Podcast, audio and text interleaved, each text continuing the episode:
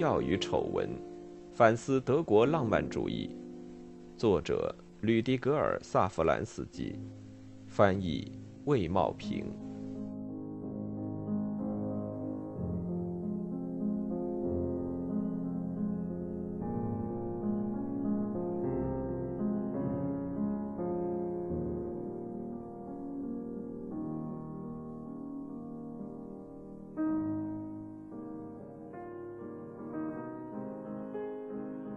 即使浪漫主义的生命哲学没有策划出关于无生命价值之生命的思想，难道他没有让那种与世隔绝的和推翻世界的浪漫主义精神姿态在德国变得可能，以至于从其他来源中产生的思想能被如此毫无顾忌地付诸行动吗？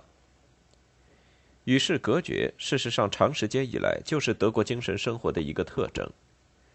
托马斯曼在他《一个不问政治者的看法》中明确地为之辩护，因为他让艺术家的想象力自由翱翔，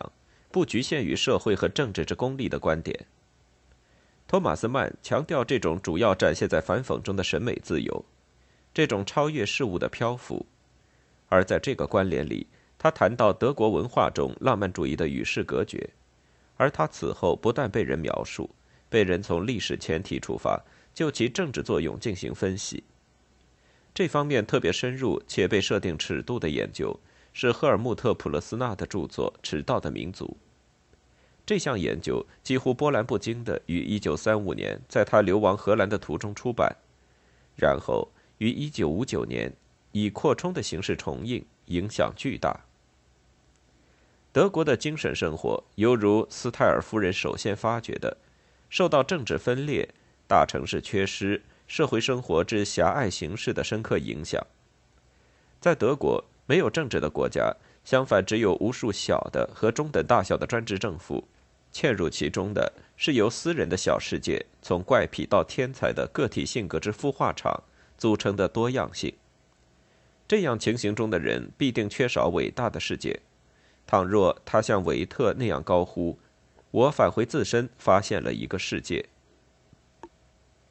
这一切众所周知，此后也常被描述，无需详尽重复。对德国之与世隔绝这一观点来说，可以确定的仅仅是，因为缺少外部的大千世界，人们在孤寂和自由中，在自己的头脑中发展这个世界。人们崇高无比，或者宁静安逸，或者在知觉中拥有超越政治世界的大胆规划和解释，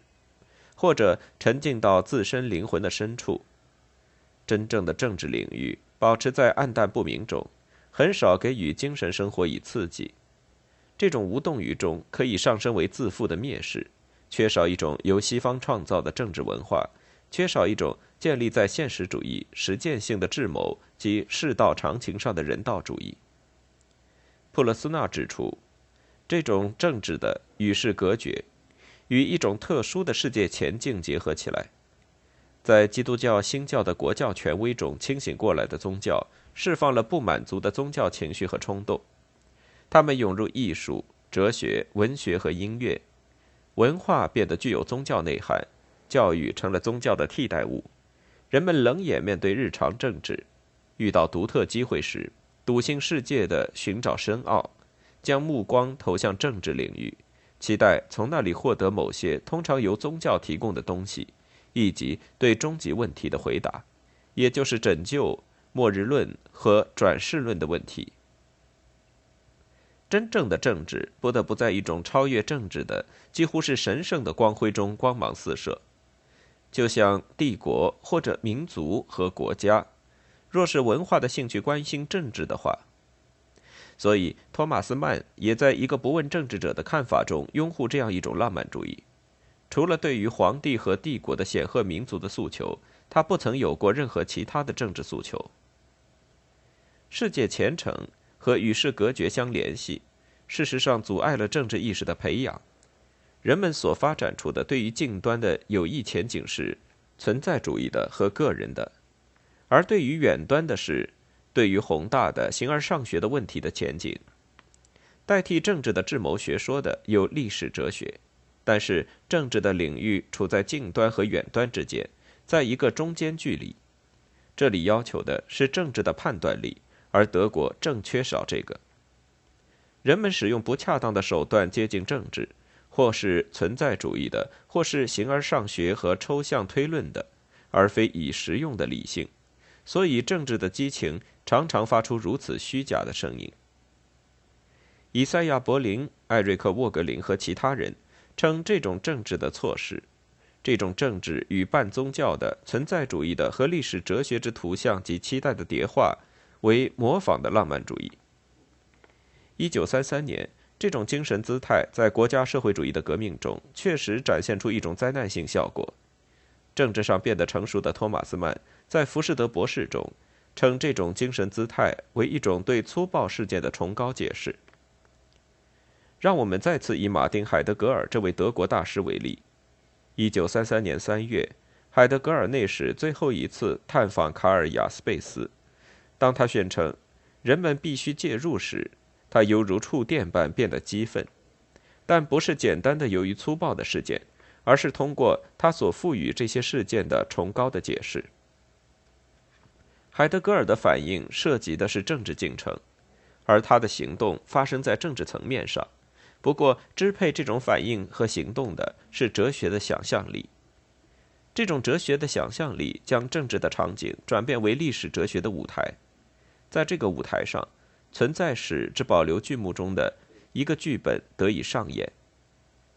海德格尔认为，希腊哲学将人从神秘的恍惚的地洞中解放出来，但此刻世界历史重新陷入非真实的朦胧之光中，他又返回了柏拉图的地洞。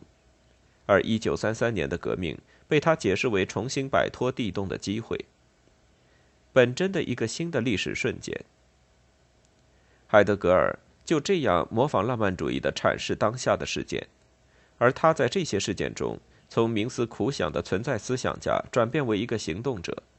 所以他成为校长，在托特瑙山组织一个科学营，在那里在夏至节庆祝活动中让人将火轮滚下山谷。面对他请到大学的失业者讲话，撰写众多的呼吁书，发表演讲，均以深化实证事件为指归，以便这些事件适应幻想的形而上学的舞台。在此，他援引黑格尔和荷尔德林，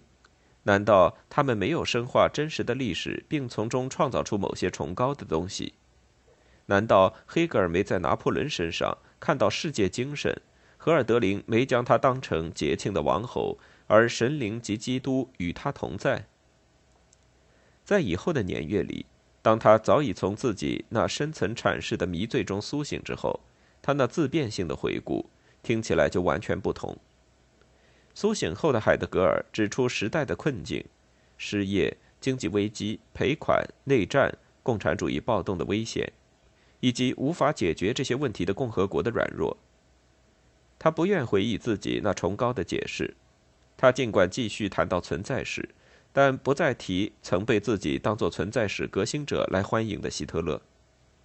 说到希特勒，他发觉有如此多的深度废话，而这根本就是德国大多数知识分子对希特勒的感受。希特勒夺取政权，引发了一种革命的情绪，而正在这个瞬间，人们带着恐惧。但也带着惊叹和宽慰，发觉纳粹的真实意图是摧毁仅受到少数人支持的魏玛制度。带着新的联盟感觉的振奋人心的集会，光柱笼罩下的集体宣誓，山岗上的篝火，电台里的领袖讲话，人们身着节日盛装聚集在公共场合，为的就是聆听这类讲话，在大学的礼堂中，也在饭店的餐厅里。教堂里的合唱声表示着对夺取政权的敬意。亲身经历这一切的塞巴斯蒂安·哈夫纳写道：“那几个星期里的情绪很难重现。这种情绪构成了来临中的领袖国家之真正的权力基础。那曾是一种传播甚广的从民主中得到解脱和解救的感觉。不仅在共和国的敌人那里有着对民主之终结的宽慰感。”即便是大多数的支持者，也不再相信民主尚有驾驭危机的力量。人们觉得，似乎那使人麻痹的魔力被释放，某种真正新的事物似乎在宣告自己的到来。一种有一名领袖的无党派的民族统治。人们希望这个领袖重新让德国向内变得统一，向外变得自信。对一种非政治的政治渴望，看来突然得到了满足。政治对大多数人来说，曾是政党交锋和自私自利的事。海德格尔也表达过自己针对政治的怨恨。那时，他把这整个范畴归于世人和闲谈。政治被当作对真实生命及家庭幸福、精神忠实和勇气的背叛。一个政治的人让我觉得恶心。理查德·瓦格纳就这样说过：“反政治的冲动无法容忍人之多元性的事实，促使人们相反的去寻找伟大的一元——德国人、民族、工人、精神。”政治智慧所留下的东西，顷刻之间丧失了所有的信誉。现在对人们来说还有效的是受感动。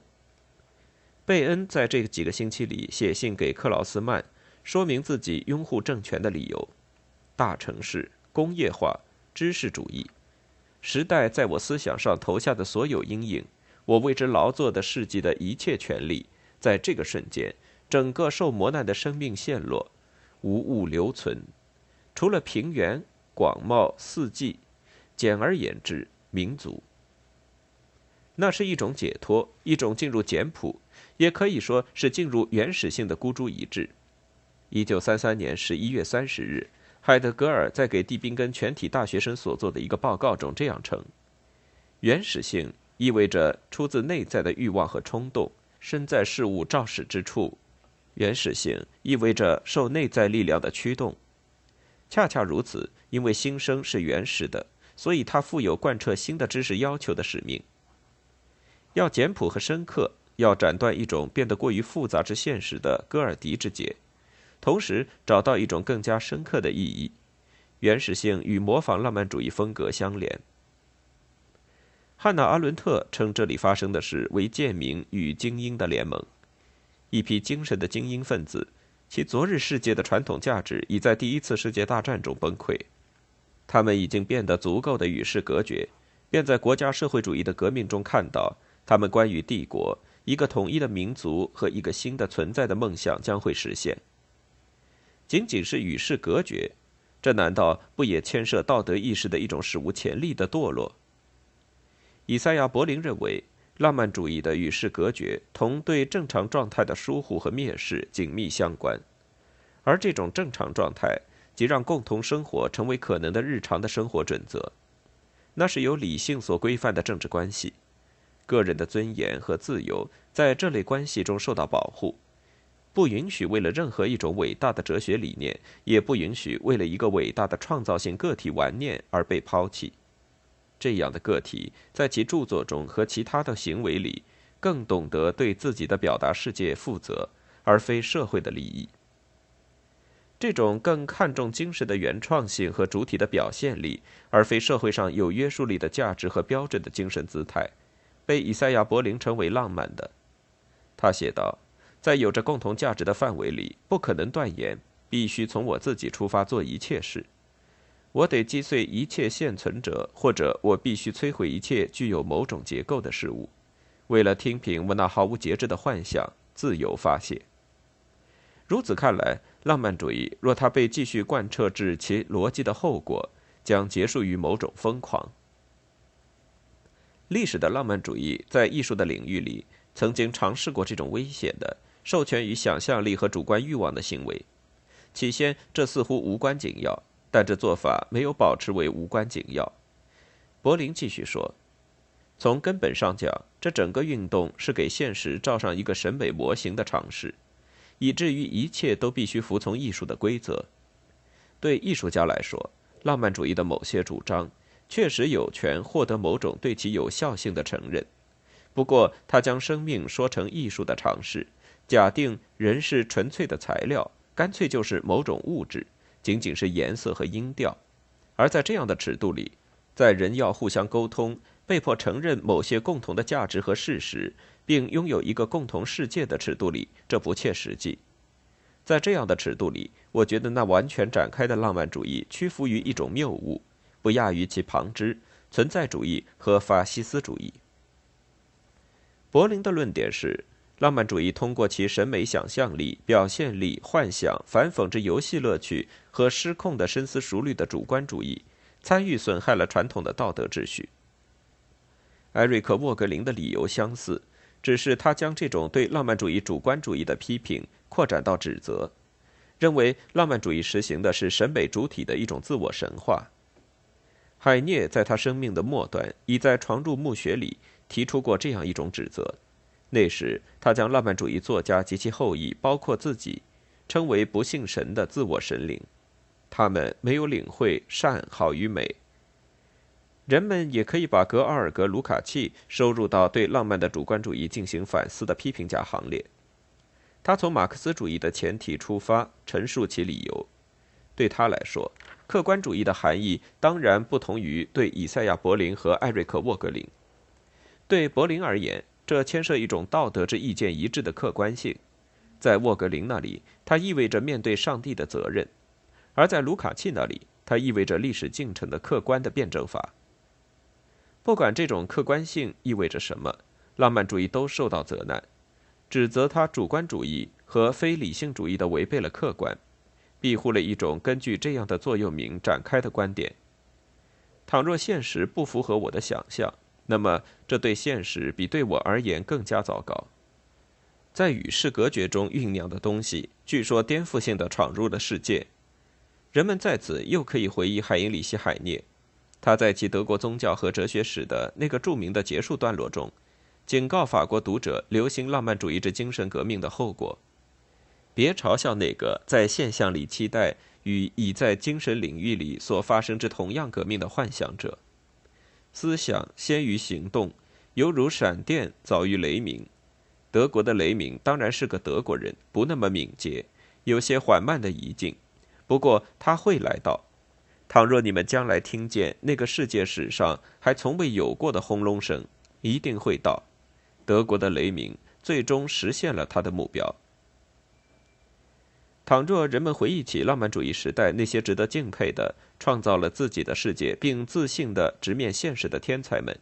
大家就会坚决反对，在谈论这个浪漫主义传统的同时提及像希特勒这样的人。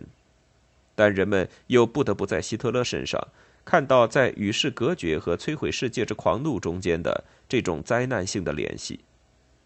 当然，希特勒的理念完全不浪漫，他们出自庸俗化的、道德堕落的、成为意识形态的自然科学、生物主义、种族主义和反犹太主义。